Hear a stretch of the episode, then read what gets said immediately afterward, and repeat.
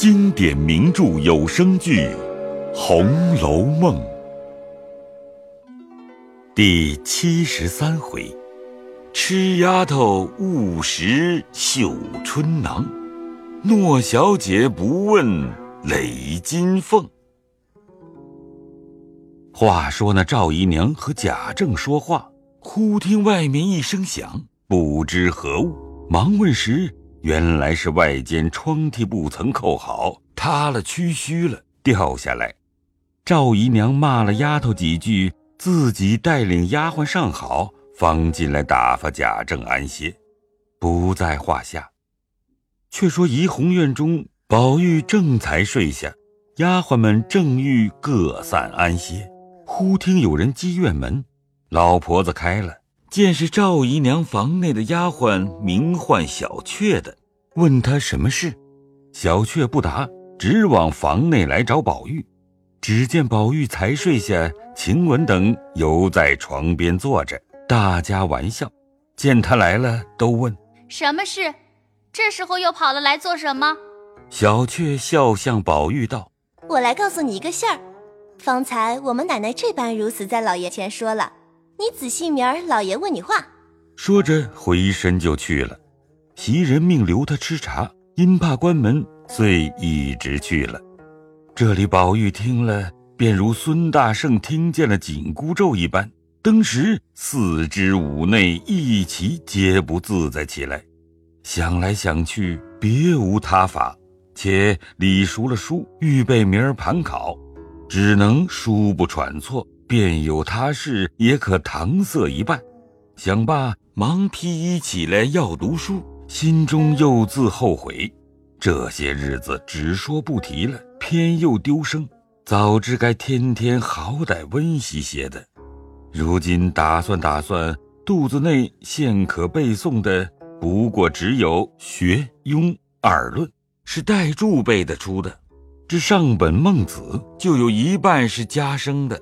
若凭空提一句，断不能皆背的；这夏梦就有一大半忘了。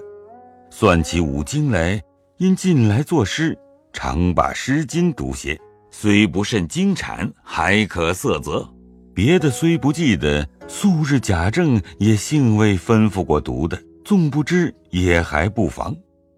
至于古文，还是那几年所读过的几篇。连《左传》《国策》《公羊》《谷梁》《汉唐》等文不过几十篇，这几年竟未曾读的半篇片语。虽闲时也曾遍阅，不过一时之兴，随看随忘，未下苦功夫，如何记得？这是断难色泽的。更有十文八股一道，因平素深悟此道，原非圣贤之志传。焉能阐发圣贤之微奥？不过是后人耳鸣调录之节。虽贾政当日起身时选了百十篇命他读的，不过偶因见其中或一二股内，或承启之中有做的，或精致，或流荡，或游戏，或悲感，稍能动性者，偶一读之，不过供一时之兴趣。究竟何曾成篇，潜心玩索？如今若温习这个，又恐明日盘结那个；若温习那个，又恐盘驳这个。一夜之功，亦不能全然温习，因此越添了焦躁。自己读书不至紧要，却带累着一房丫鬟们皆不能睡。袭人、麝月、晴雯等几个大的，是不用说。在旁捡烛斟茶，那些小的都困眼朦胧，前仰后合起来。晴雯阴骂道：“什么蹄子们，一个个黑日白夜挺尸挺不够，偶然一次睡迟了些，就装出这腔调来了。再这样，我拿针戳给你们两下子。”话犹未了，只听外间咕咚一声，急忙看时，原来是一个小丫头子坐着打盹儿。一头撞到壁上了，从梦中惊醒，恰正是晴雯说这话之时。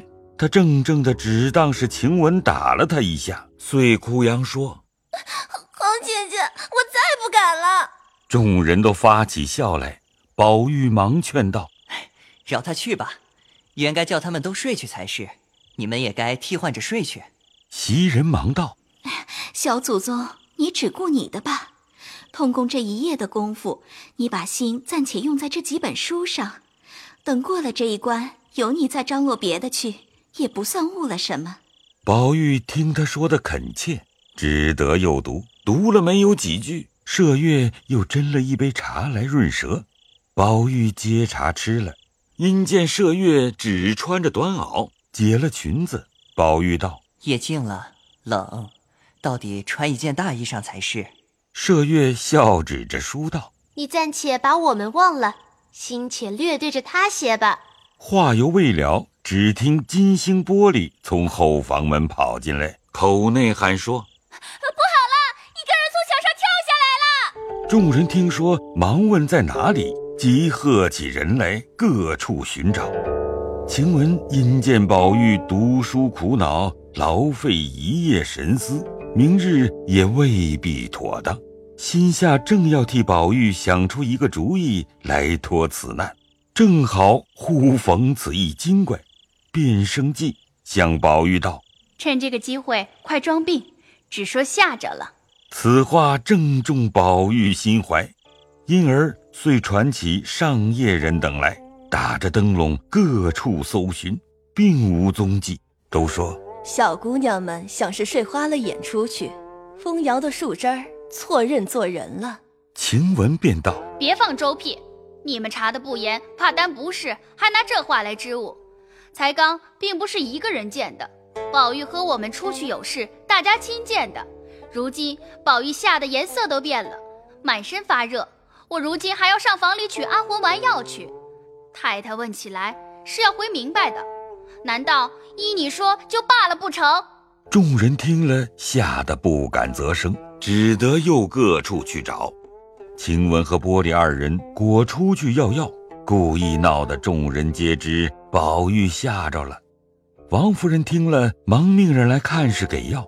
又吩咐各上夜人仔细搜查，又一面叫查二门外林元墙上夜的小厮们。于是园内灯笼火把直闹了一夜，至五更天，就传管家男女命仔细查一查，拷问内外上夜男女等人。贾母闻之，宝玉被吓，细问缘由，不敢再引，只得回明。贾母道。我料到必有此事。如今各处上夜都不小心，还是小事，只怕他们就是贼，也未可知。当下邢夫人并尤氏等都过来请安，凤姐、李纨及姊妹等皆陪侍。听贾母如此说，都莫无所答。独探春出微笑道：“今因凤姐姐身子不好，几日园内的人比先放肆了许多。”先前不过是大家偷着一时半刻，或夜里做更时，三四个人聚在一处，或掷头，或斗牌，小小的玩意儿，不过为熬困。近来渐次放诞，竟开了赌局，甚至有头家局主，或三十吊、五十吊、三百吊的大输赢。半月前竟有争斗相打之事。你既知道，为何不早回我们来？我因想着太太事多。且连日不自在，所以没回，只告诉了大嫂子和管事的人们，戒吃过几次，今日好些。你姑娘家如何知道这里头的厉害？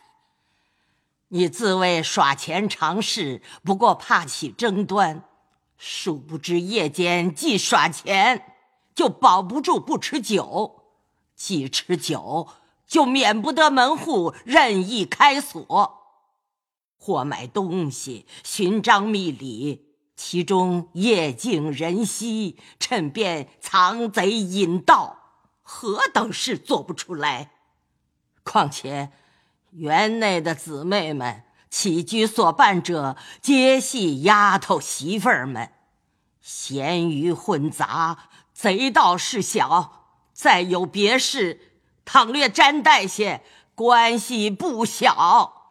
这事岂可轻恕？探春听说，便默然归坐。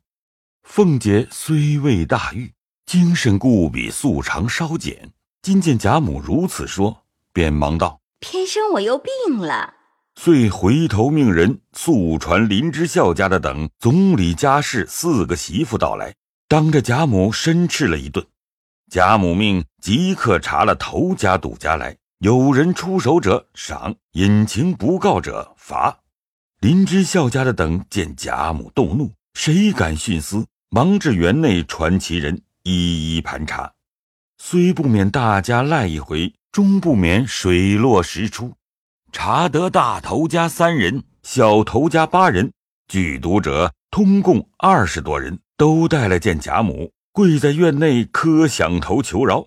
贾母先问大头家名姓和钱值多少。原来这三个大头家，一个就是林之孝家的两姨亲家，一个就是园内厨房内柳家媳妇之妹，一个就是迎春之乳母。这是三个为首的。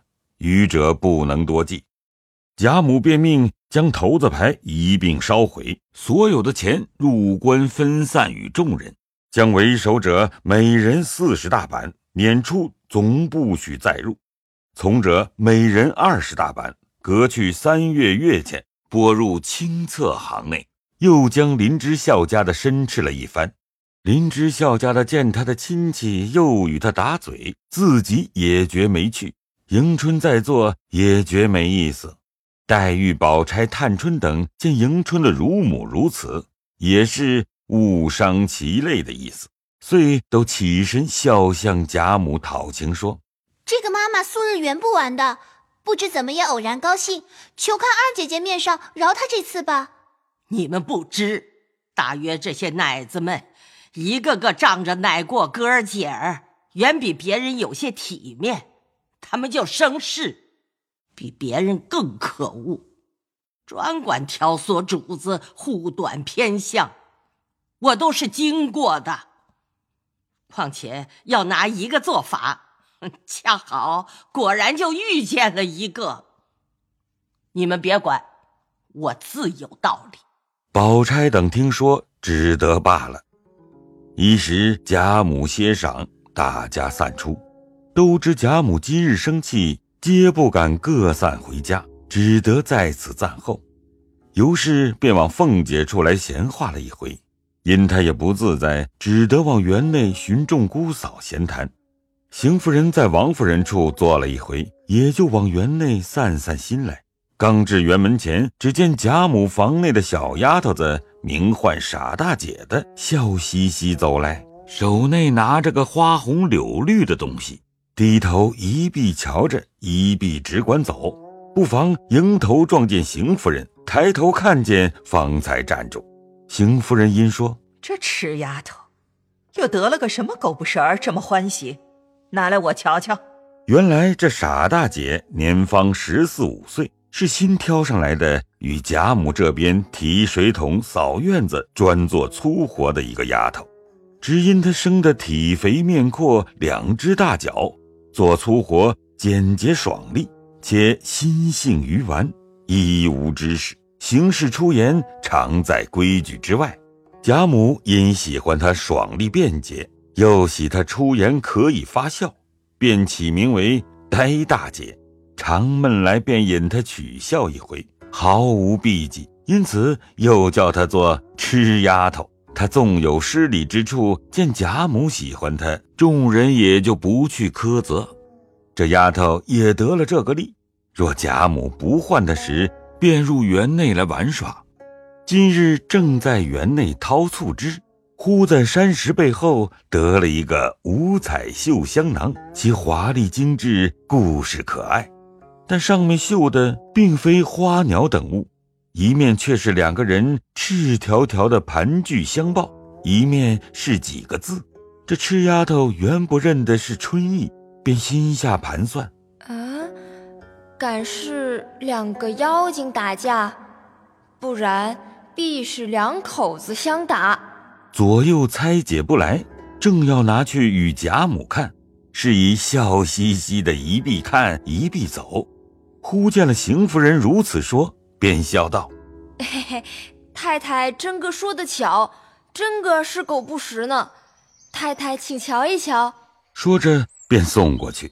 邢夫人接来一看，吓得连忙死紧攥住，忙问：“你你是哪里得的？”啊，我掏醋汁在山石上捡的。快休告诉一人，这不是好东西，连你也要打死。妾因你素日是傻子，以后再别提起了。这傻大姐听了，反吓得黄了脸，说：“啊，再不敢了。”磕了个头，呆呆而去。邢夫人回头看时，都是些女孩，不便地语，自己便塞在袖内，心内十分寒意，揣摩此物从何而至，且不形于声色，且来至迎春室中。